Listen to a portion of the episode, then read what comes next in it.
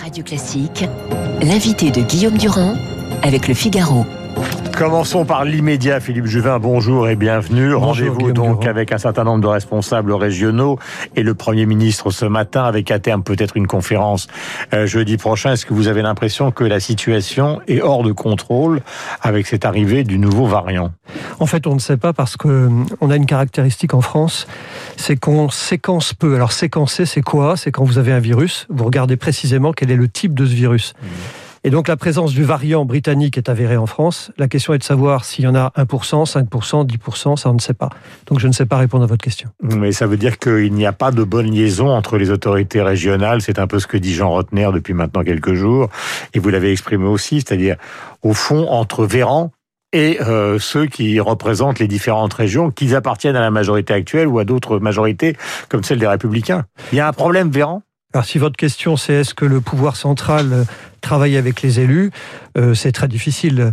Manifestement, les régions ne sont pas au courant. On n'a pas demandé aux régions, par exemple, de mettre en œuvre des vaccinodromes dès le mois de novembre, ce qui a été fait en Allemagne. Vous savez qu'en Allemagne, hmm. les premiers vaccinodromes sont en place depuis le 20 novembre. Et ce sont les Länder, les régions qui les ont mis en place. En France, rien de tout ça nous a été demandé. Donc euh, aujourd'hui, on est vraiment en retard pour ça. Est-ce que vous savez quel est le nombre de vaccins qui a été acheté Par exemple, prenons un exemple très concret qui est l'hôpital Georges Pompidou. Vous avez des vaccins? Alors euh, oui, on a des vaccins. On a des vaccins aujourd'hui qui sont délivrés aux soignants de plus de 50 ans, puisque mhm. c'est la cible officielle, mais pas plus. Pas plus. Ah non, la cible officielle, ce sont les soignants de plus de 50 ans, plus, euh, je crois qu'il y a les pompiers qui ont été rajoutés, quelques personnels qui s'occupent des personnes âgées, en particulier à domicile, mhm. mais au-dessus de 50 ans, et avec, et avec comorbidité. Mais euh, la population générale ne sera étendue que d'ici une semaine, pas plus. Question, puisque vous êtes maire de la Garenne-Colombe, on, est dans les Hauts-de-Seine, est-ce que justement au niveau euh, régional, vous avez des informations? C'est-à-dire, est-ce que le préfet est le seul détenteur des informations et la préfète, que je ne sais pas qui est l'identité de celui qui dirige les Hauts-de-Seine, ou est-ce que aussi les, les, différents exécutifs, les villes ou les départements sont au courant ce matin? Et Tout le monde est de bonne volonté. Moi, le préfet a organisé une réunion avec les maires vendredi dernier pour savoir comment on faisait. Donc, il nous a donné des instructions et effectivement, dans quelques jours. Il vous dit combien il y a de vaccins ou pas? Mais non, d'abord, lui le sait, moi je ne sais pas, il ne me l'a pas donné. Moi, ce qui m'intéresse, c'est de savoir si je vais pouvoir vacciner ma population. Donc j'ouvre dans ma commune à la Garenne-Colombe un vaccinodrome qui sera ouvert mercredi. Mercredi, je commence à vacciner les professionnels de santé du bassin de ma population. Et puis lundi suivant, les plus de 75 ans. La question c'est, nous sommes un département de 1,5 million d'habitants. Mmh. Euh, Combien de vaccinodromes faut-il Probablement euh, bien plus que 3 ou 4. Ce qui prouve qu'il y a donc un problème de, liaison entre l'État et, les régions. Oui, mais pas seulement. Par exemple, il y a un autre sujet qui est, un sujet de, euh, extrêmement logistique, mais vous allez comprendre l'importance. C'est qu'aujourd'hui, la plateforme pour que vous, vous, vous preniez rendez-vous pour aller vous faire vacciner, euh, bien n'est pas au point. C'est-à-dire qu'il n'y a, pas un endroit où vous pouvez dire, bah, moi je veux un rendez-vous mardi prochain à 9h.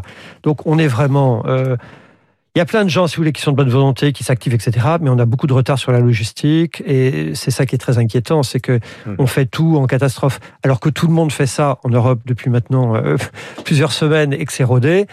Euh, je ne sais plus à combien de les, Italiens sont euh, de vaccination, les Danois qui sont qui étaient les premiers en, rapporté au nombre d'habitants.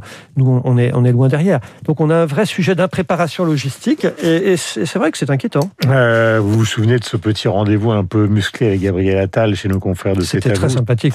Oui, très sympathique. vous parliez de votre livre, Je ne tromperai jamais leur confiance, en expliquant qu'il y avait vraiment, c'est-à-dire ce que vous venez de dire, un problème du côté du gouvernement dans l'organisation de la logistique.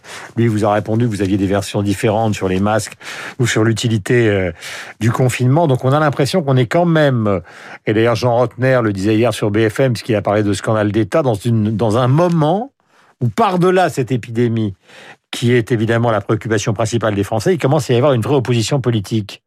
Ah non, mais Plus qu'avant. Il y, a une opposition politique depuis un an. Objectivement, euh, quand on voit comment la crise a été traitée, enfin, il faut quand même se rappeler les choses. C'est ce que je rappelle dans le livre on a manqué de tout. Alors les masques, vous le savez, les tests, vous le savez, mais on a même manqué de housses mortuaires à une époque.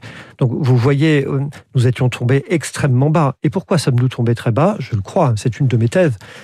C'est que nous sommes maintenant dans un pouvoir extrêmement euh, ankylosé, où euh, tout est compliqué avec une hyper-bureaucratie, les décisions ne sont pas prises, le pouvoir est extrêmement centralisé.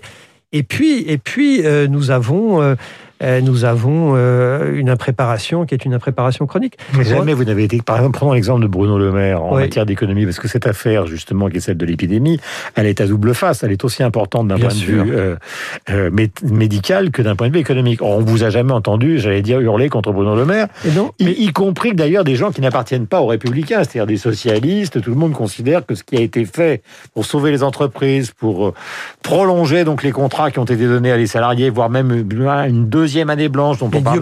D'abord, moi, je n'ai à hurler contre personne. Je suis un homme libre. Donc, ce qui est bien, je le dis. Ce qui est mal, je le dis aussi. Moi, j'estime que Donc le maire, c'est bien, Véran, c'est mal. J'estime que la, gestion sanitaire de la crise a été vraiment très, très mal faite. En revanche, il faut quand même reconnaître que la France a fait de gros efforts pour, le pour soutenir l'économie. Donc c'est vrai, moi, je, vous savez, y a, la politique dont les gens ne veulent plus, c'est la politique manichéenne. Euh, t'es méchant, je suis gentil. Ça, ça marche pas. Moi, je dis les choses comme elles sont. Je trouve que la politique économique du gouvernement de soutien à l'industrie a été une bonne à, l'activité générale, à l'activité mhm. économique, a été une bonne politique. Ils ont bien fait les choses. La question est de savoir jusqu'où on va tenir. Mais donc eux aussi, ça repose sur une administration. Donc c'est pas simplement un problème administratif.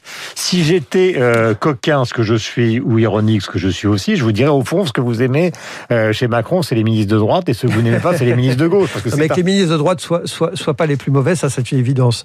Vous, vous avez raison. Il reste pas moins qu'on juge sur les faits. Les faits, c'est que gestion de la crise sanitaire catastrophique, et encore aujourd'hui, hein, sur la vaccination, enfin, c'est terrible. Et on n'apprend pas de ses erreurs. C'est ça aussi le truc. En revanche, euh, soutien à l'activité, bah, c'est plutôt bien réussi. Euh, ce variant, est-ce que vous pouvez expliquer brièvement aux Français comment ça fonctionne, ceux qui nous écoutent sur Radio Classique ce matin? Parce qu'il y a des gens qui, qui considèrent que tout ça peut être lié à des voyages ou à des contacts avec l'Angleterre ou avec l'Afrique du Sud, ou même maintenant on parle d'un variant japonais.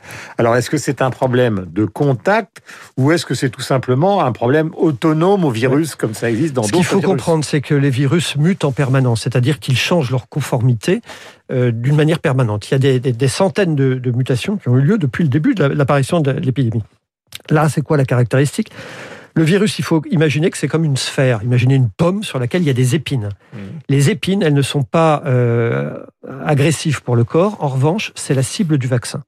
Et ce sont ces épines qui sont en train de se modifier dans leur aspect euh, dans le cadre de ce variant britannique et le celui mmh. sud-africain.